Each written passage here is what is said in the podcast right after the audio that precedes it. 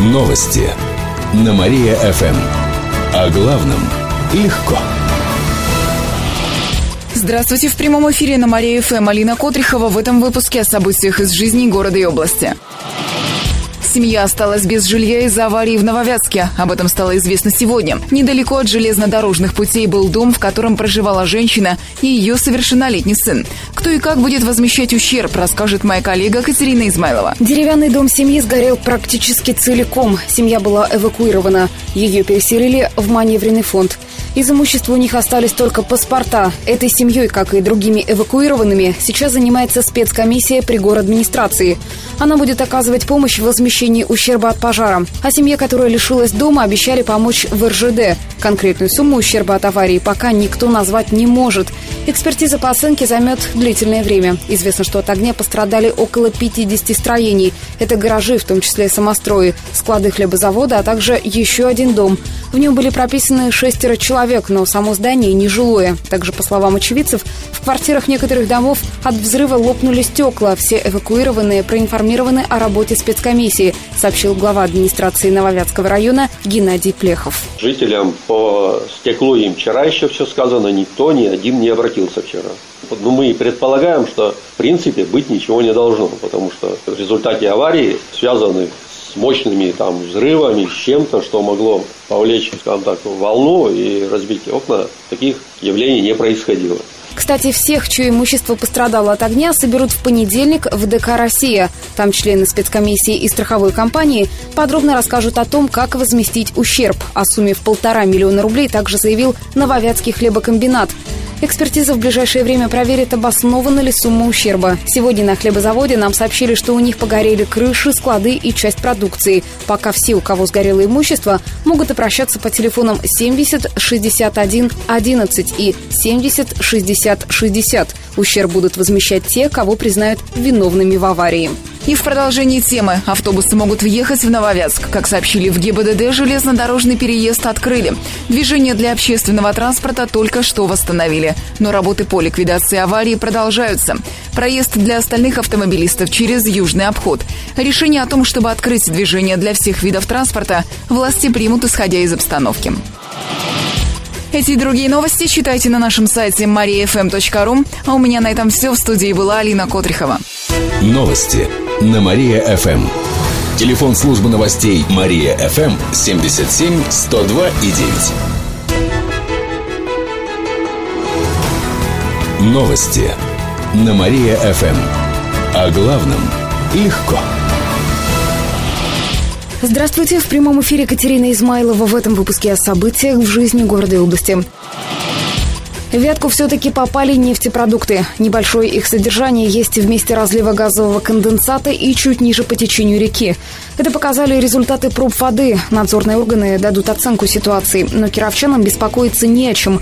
В районе водозаборов Корчумкина вода чистая. В колодцах Нововятска тоже. И вода из-под кранов тоже соответствует нормам. Департамент экологии и Управление Росприроднадзора продолжают следить за качеством воды, почвы и воздуха. По их данным, концентрации загрязняющих веществ нигде в Нововятске не достигают ПДК. Электрички из Кирова начали ходить по расписанию. График восстановили час назад. Это касается составов, которые двигаются из областного центра к станции Яр. Что касается грузовых и пассажирских поездов, то они начали ездить через переезд в Нововятске с 9 утра. Однако из-за вчерашней аварии почти 40 поездов задерживаются в пути в среднем от 7 до 20 часов. Им пришлось сделать крюк через другие регионы. А поезд из Москвы до Читы опаздывает уже почти на сутки. Чтобы пассажиры смогли попасть на нужный поезд, их вчера развозили до станции на автобус автобусах и дополнительных электричках. К составам цепляли дополнительные вагоны. Почти 4,5 тысячи пассажиров накормили на станциях, а более 130 разместили в комнатах отдыха. Около 260 человек на станциях ГЖД предпочли вернуть или переоформить билеты. Навальный заплатил полумиллионный штраф. Об этом рассказали РИА Новости в Московской службе судебных приставов. Штраф в 1 миллион рублей назначили по делу Кировлеса. Сумму разделили между оппозиционером и вторым фигурантом дела Петром Офицеровым. Ранее адвокат Навального заявлял, что штраф был оплачен еще до Нового года, но квитанцию об оплате представили только сейчас. Эти и другие новости вы можете прочитать на нашем сайте www.mariafm.ru. У меня к этому часу все. В студии была Катерина Исмайлова. Новости на Мария-ФМ. Телефон службы новостей Мария ФМ 77 102 и 9. Новости на Мария ФМ. О главном легко. Здравствуйте, в прямом эфире Катерина Измайлова в этом выпуске о событиях в жизни города и области. Около 40 гаражей, склад и нежилой дом сгорели из-за пожара в Нововятске. Для оценки ущерба создали специальную комиссию.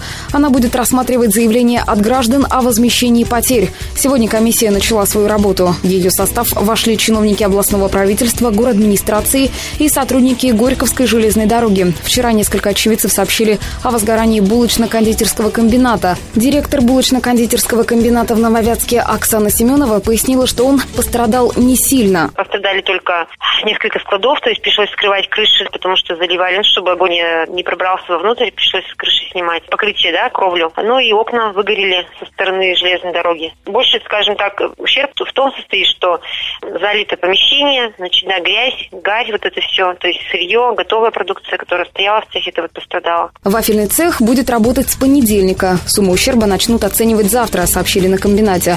А городская комиссия по оценке ущерба будет работать в том числе в эти выходные выходные. Телефоны для справок 70 60 60 и 70 61 11. Более 600 уклонистов скрываются от военкомата. Это данные на начало года. Сегодня в областном правительстве подвели итоги осеннего призыва. Выяснилось, что уклонистов стало меньше. За год их количество сократилось почти на 90 человек. Всего же в прошлом году в армию отправились около трех с половиной тысяч кировчан. Годных к службе немного прибавилось. Теперь таких почти 80%. По сравнению с прошлым годом в два раза меньше стало заболеваний костно-мышечной системы. Например, остеохондрозов, сколиозов, артритов и других.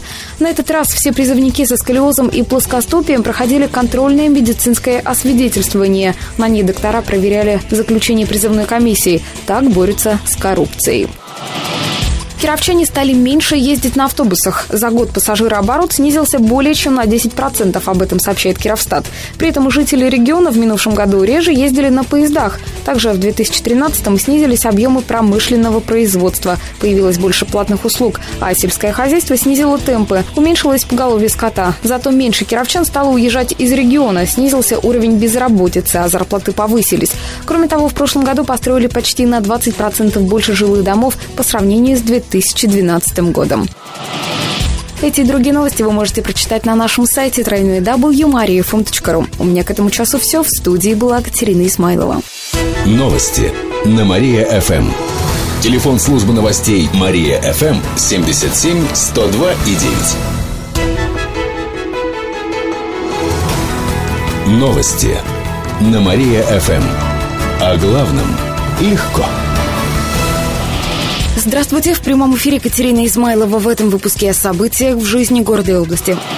Переезд в Нововятске должны открыть через час. Железнодорожные пути почти восстановили. Переезд готовят к открытию для поездов, сообщили в пресс-службе Горьковской железной дороги. Общественный транспорт через него пока не ходит, говорят в Центральной диспетчерской службе. Хотя в областном правительстве строили планы на 8 утра. Между тем пожар в Нововятске тушили до трех часов ночи. Вечером на путях снова полыхало пламя. Сейчас остались только небольшие очаги, говорят сами пожарные. Кстати, огонь вчера тушили 11 пожарных поездов причем четыре были из других регионов. По информации спецслужб, вода и воздух в Нововятске сейчас в норме. Браконьеров задержали в Котельническом районе. Двое местных жителей поехали на снегоходах в лес. Неподалеку от поселка Комсомольский они устроили охоту. Злоумышленники организовали загон и застрелили кабана. В областном управлении МВД рассказали, что браконьеров удалось задержать по горячим следам. У них нашли тушу животного. Сейчас ведется расследование. Оружие и мясо кабана изъяли. Ущерб от незаконной охоты составил 45 тысяч рублей. Теперь мужчинам грозит до двух лет лишения свободы. Олимпия не выстояла против Барса. Накануне команды повторно встретились в Казани в рамках чемпионата молодежной хоккейной лиги. Итог матча вновь оказался неудачным для Олимпии. На этот раз кирово-чепецкие хоккеисты проиграли со счетом 3-7. Первую шайбу забила команда соперников. Ко второму перерыву разница в счете была небольшой – 2-3 в пользу Барса. Но под конец игры атаки казанской команды усилились, и наши ребята не устояли. Они потерпели уже шестое поражение подряд. Отмечу, казанский Барс является лидером дивизиона Поволжья. Следующий матч олимпийцы проведут завтра в Нижнем Новгороде. Предстоит сыграть с местной «Чайкой».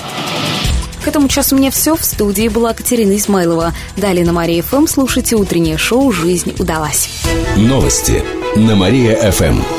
Телефон службы новостей Мария ФМ 77 102 и 9.